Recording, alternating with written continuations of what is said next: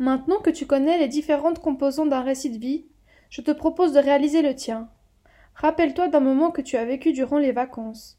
Ensuite, raconte ton récit à un membre de ta famille en respectant les différents moments chronologiques. Tu peux également enregistrer ta voix en train de raconter ton récit de vie. Pour cela, il est essentiel à ce que tu parles bien assez fort et que tu articules bien tes mots. Ainsi, tu pourras présenter ton récit de vie quand tu retrouveras tes camarades de classe à l'école. En cas de doute sur un élément concernant le récit de vie, aide-toi de la fiche guide qui est à disposition en annexe.